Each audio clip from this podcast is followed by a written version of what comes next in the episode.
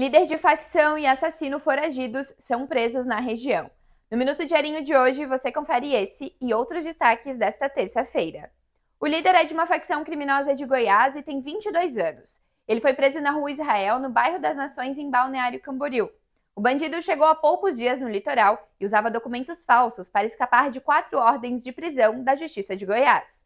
O outro preso tem 19 anos e é acusado de homicídio e tráfico de drogas em Canoas, no Rio Grande do Sul.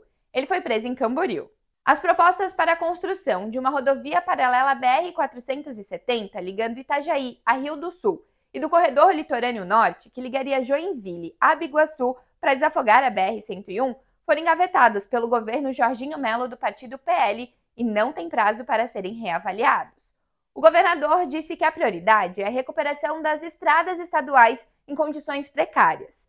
Os projetos das novas rodovias foram anunciados ano passado pelo então governador Carlos Moisés, do partido Podemos. O time americano Eleven Hour Racing venceu a sexta etapa da The Ocean Race. As equipes largaram na Dinamarca na quinta-feira e chegaram aos Países Baixos no domingo. Com a terceira vitória seguida, a equipe norte-americana abriu dois pontos de vantagem em relação ao segundo colocado, o time Rossin da Suíça.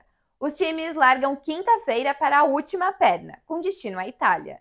Leia mais notícias em diarinho.net, com oferecimento Promenac Motos Honda.